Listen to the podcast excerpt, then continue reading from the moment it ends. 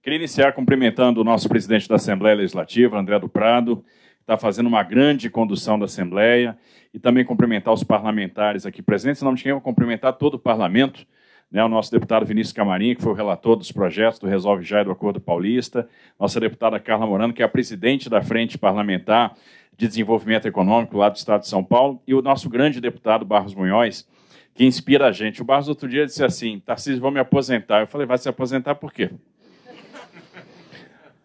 Você é jovem de ideias, tem um entusiasmo enorme, você inspira os novos deputados, inspira a gente que está no executivo, tem uma energia fantástica. Conduziu como ninguém um projeto difícil, que era o projeto da Sabesp, e hoje o projeto está aprovado, é uma realidade. Então, não se aposenta, não. Tem muita estrada, vai ajudar muito o Estado de São Paulo.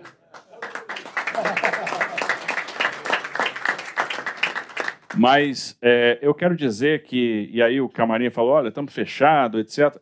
Tem sido muito fácil trabalhar com a Assembleia Legislativa do Estado de São Paulo. Muito fácil. Por quê? Nós encontramos parlamentares que são preparados, são extremamente dedicados, são entusiasmados, querem levar, querem fazer a diferença, levar o investimento para a ponta, fazer as mudanças estruturais, porque, gente, é, é, aprovar ou deliberar determinadas matérias Pode parecer simples, mas quando a gente coloca os desafios, o Acordo Paulista, privatização da Sabesp, reforma administrativa, mudanças na Constituição para mudar é, a lógica de distribuição de recursos, a lógica de vinculação de recursos, tem que ter muita coragem. E o parlamento tem essa coragem porque está percebendo que ali ele está construindo legado. Então, a conversa flui muito. Tem sido muito fácil a gente trabalhar, porque a gente está trabalhando sempre no campo das ideias, né, nas ideias corretas. Então, a minha homenagem à Assembleia Legislativa é um parlamento de excelente nível. Estou assim, é, é, muito feliz é, de, faz, de, ter essa parceria, de trabalhar com a nossa Assembleia Legislativa. Sem dúvida, o melhor parlamento do Brasil. Então, muito obrigado aí aos nossos deputados. Cumprimentar o nosso anfitrião, presidente da Fiesp, Josué Gomes. Obrigado por nos abrir esse espaço. E a, a Inês disse o seguinte, que ela é advogada, e aí, com perdão aos advogados, que ela foi treinada para litigar. Bom, eu sou engenheiro, fui treinado para construir ponte. Então, nós estamos aqui para construir a ponte né, entre o pagador de imposto, como disse o Josué, como dizia a Margaret Thatcher, e o Estado. E é o que a gente quer exatamente isso: construir essas pontes, pontes sólidas que nos permitam também é, o desenvolvimento econômico, a justiça social. É, então, menos litígio, mais ponte construída é, e não podia ter um ambiente melhor para a gente lançar o nosso programa do que a Fiesp. Eu acho que o primeiro lugar que a gente tinha que visitar, e a escolha foi muito acertada, era aqui. E aí eu agradeço né, a iniciativa da Inês e a parceria com Josué, a abertura de porta. José, obrigado a você e a sua equipe. Cumprimentar também o Rafael Servoni, nosso presidente do Ciesp, o Franciscone Júnior, segundo vice-presidente do Ciesp e diretor-secretário da Fiesp. Em nome de quem eu cumprimento toda a diretoria, todos os conselheiros da Fiesp, do Ciesp é, Inês, nossa Procuradora-Geral do Estado, parabéns pelo trabalho que você vem realizando, obrigado por todo o entusiasmo. Está extremamente motivada aí a fechar muitos acordos, já está lançando o primeiro edital, agora juntamente com, com o decreto, então a gente agradece muito. Cumprimentar o doutor Mário Sarru, Procurador-Geral de Justiça, futuro Secretário Nacional de Segurança Pública. Doutor Sarrubo, que eu aprendi a respeitar, né, é, tem sido um grande companheiro e eu tenho certeza que foi um grande ganho para o Brasil. Não vou nem falar só do Estado de São Paulo, tê-lo para ajudar o país a enfrentar esse grande desafio que é a segurança pública. E nós estamos entusiasmados. Nós sabemos que vamos caminhar na direção correta, temos muito a fazer e com a parceria com o governo federal, com o Sarrubo na Senasp, a gente vai ter condição de entregar os resultados que todos esperam. Então, é, foi um fator de motivação extra a sua ida para lá é, a gente acolheu aqui com muita alegria e é, o desejo é que você seja muito feliz e eu tenho certeza, vai ajudar muito o Estado de São Paulo. Parabéns, Saúl.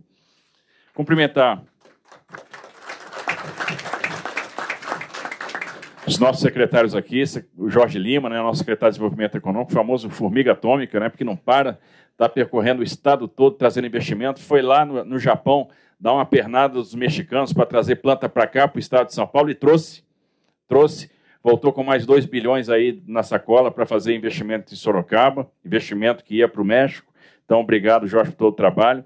O doutor Fábio Pietro, nosso secretário de Justiça e Cidadania. O Guilherme Piai, nosso secretário de Agricultura e Abastecimento. E meu amigo aí de 40 anos, Wagner Rosário, que é o nosso controlador geral do Estado. A gente estudou junto no Colégio Militar de Brasília, muito tempo atrás. É, cumprimentar o nosso professor Heleno Torres, né, é, professor da USP, membro do Conselho Superior de Assuntos Jurídicos da Fiesp, grande amigo também, de, de longa data.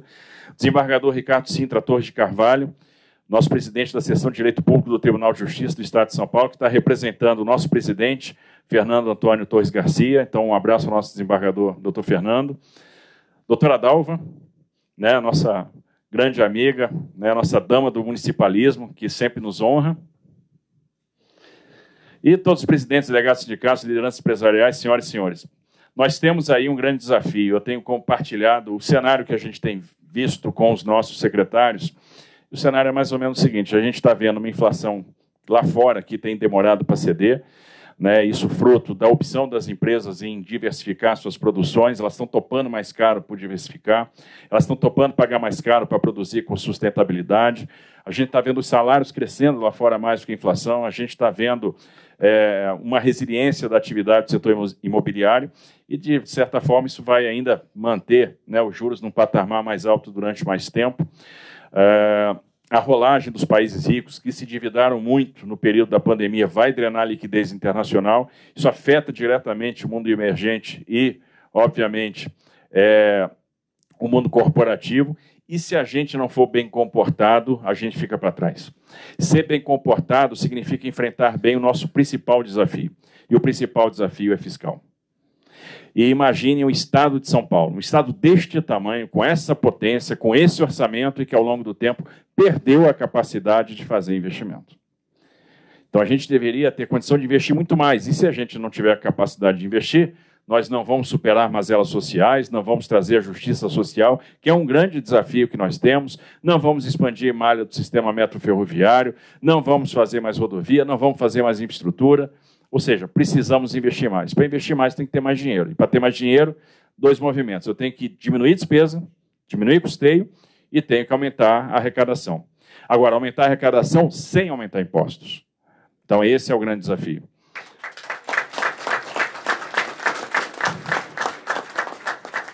E nós estamos aqui é, é, e passamos bastante tempo reunidos, por exemplo, no dia de hoje, tratando desse assunto, fazendo o dever de casa. É, no final do ano passado, a gente poderia falar da aprovação do Resolve Já, da transação tributária, né, do Acordo Paulista, mas nós temos que falar também da aprovação da reforma administrativa, a primeira etapa da reforma administrativa, porque outras virão, né, porque a gente precisa fazer esse enxugamento da máquina, e a máquina comporta, a máquina ficou muito grande. Então, ano passado, cortamos 20% dos cargos em comissão. Pode ter certeza, dá para cortar mais. E o Estado não vai sentir falta vai funcionar da mesma forma, porque o desafio agora é digitalizar.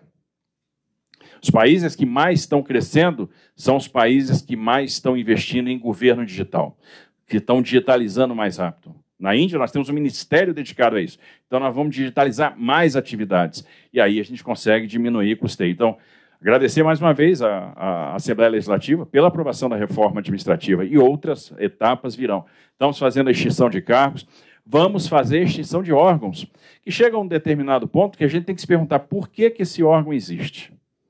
O que, que essa agência produz? E aí, muitas vezes, quando a gente vai responder, essa agência não produz nada. Essa agência acaba abrigando pessoas, né, em fruto de compromissos, ok? Mas ela não tem produto. Então eu posso extinguir, eu posso viver sem ela. Então nós vamos extinguir órgãos, nós vamos acabar com, nós vamos fechar agências, né, nós vamos começar nós vamos continuar é, é, diminuindo o tamanho do Estado. Vamos fazer privatização. A primeira a sair no ano, o pessoal está falando muito da Sabesp, mas a primeira privatização que nós vamos fazer é da EMAI. Né? E vamos fazer já, vamos fazer no início do ano, março, abril. Depois nós vamos fazer a Sabesp. É, e aí eu quero dar um conforto aos nossos parlamentares que votaram a favor da privatização da Sabesp e ao cidadão de São Paulo de maneira geral. Não tem, nesse nosso projeto, nada que vai deixar tanto legado para o Estado de São Paulo, nada que transforme tanto. A gente está falando de 70 bilhões de reais de investimento em saneamento básico. Né? A gente está falando de tirar pessoas que estão fora do saneamento e trazer para dentro. Né? Pessoas que estão nas áreas rurais, que estão nas áreas irregulares consolidadas. Imagina que o Alto Tietê só trata 50% do esgoto. Mogi das Cruzes, 30%. Guarulhos, 20%. E a gente está falando do estado mais rico do país. São Paulo, em tese, trata 83%. 83% em cima do que é coletado. E o que não é coletado?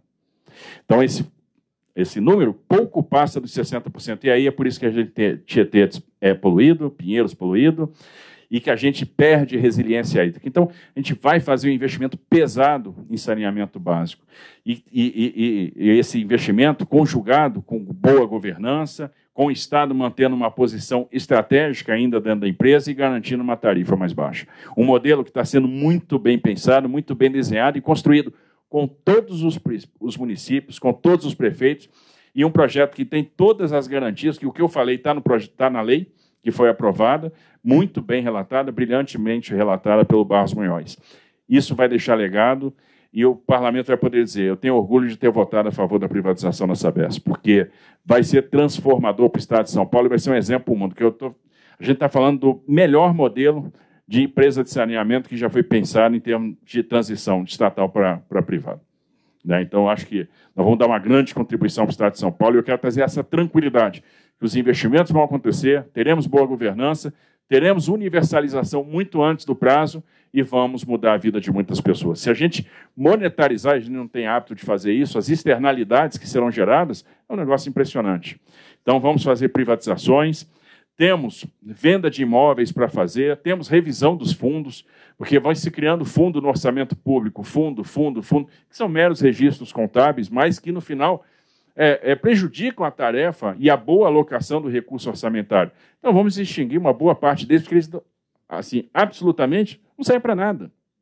Então vamos acabar com os fundos e temos essa questão do Resolve Já, do Acordo Paulista. O Resolve Já, então, cuidando daquela fase pré-inscrição no dívida ativa, aquilo que está em discussão no Tribunal de Impostos e Taxas, e a, a, o, o, Acordo Paulista, que é, então, a nossa transação tributária, uma oportunidade para a gente resolver pendências.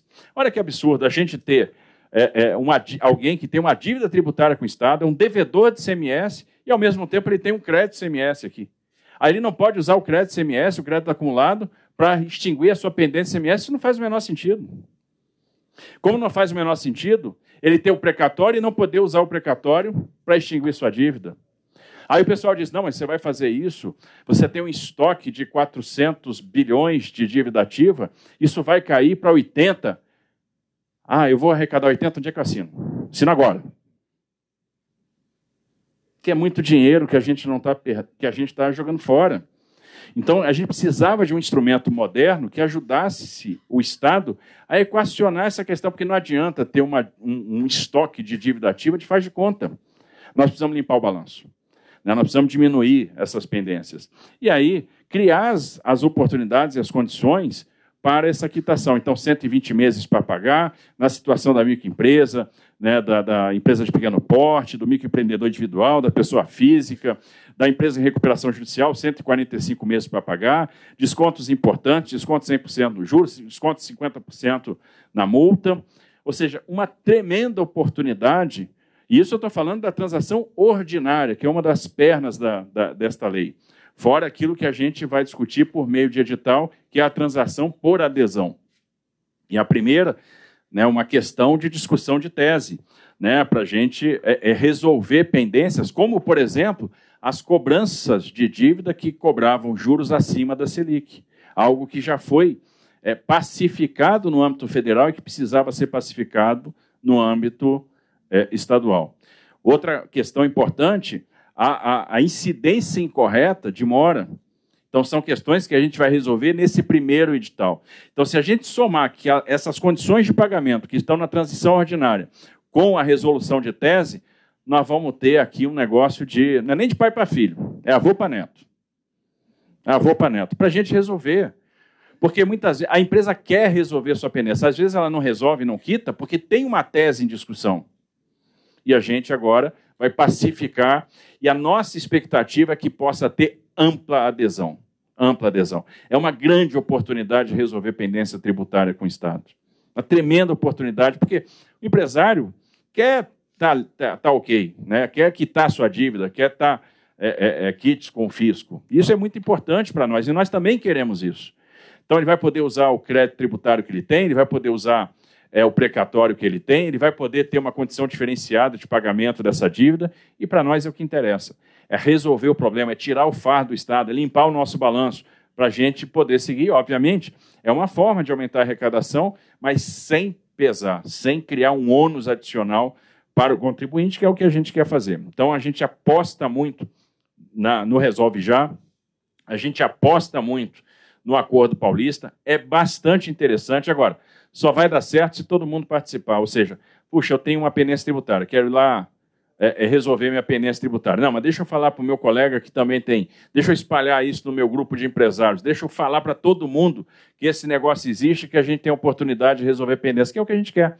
Vai resolvendo a pendência, vai zerando o passivo, para a gente, vai tirando isso do balanço, ou seja, gente, e vai, obviamente, aumentando a arrecadação, que a gente, como eu falei, vai atuar muito na diminuição de despesa, por um lado, na redução do custeio, por outro, na elevação da receita, sem fazer né, o aumento de impostos, que, que o aumento de impostos não interessa para nós.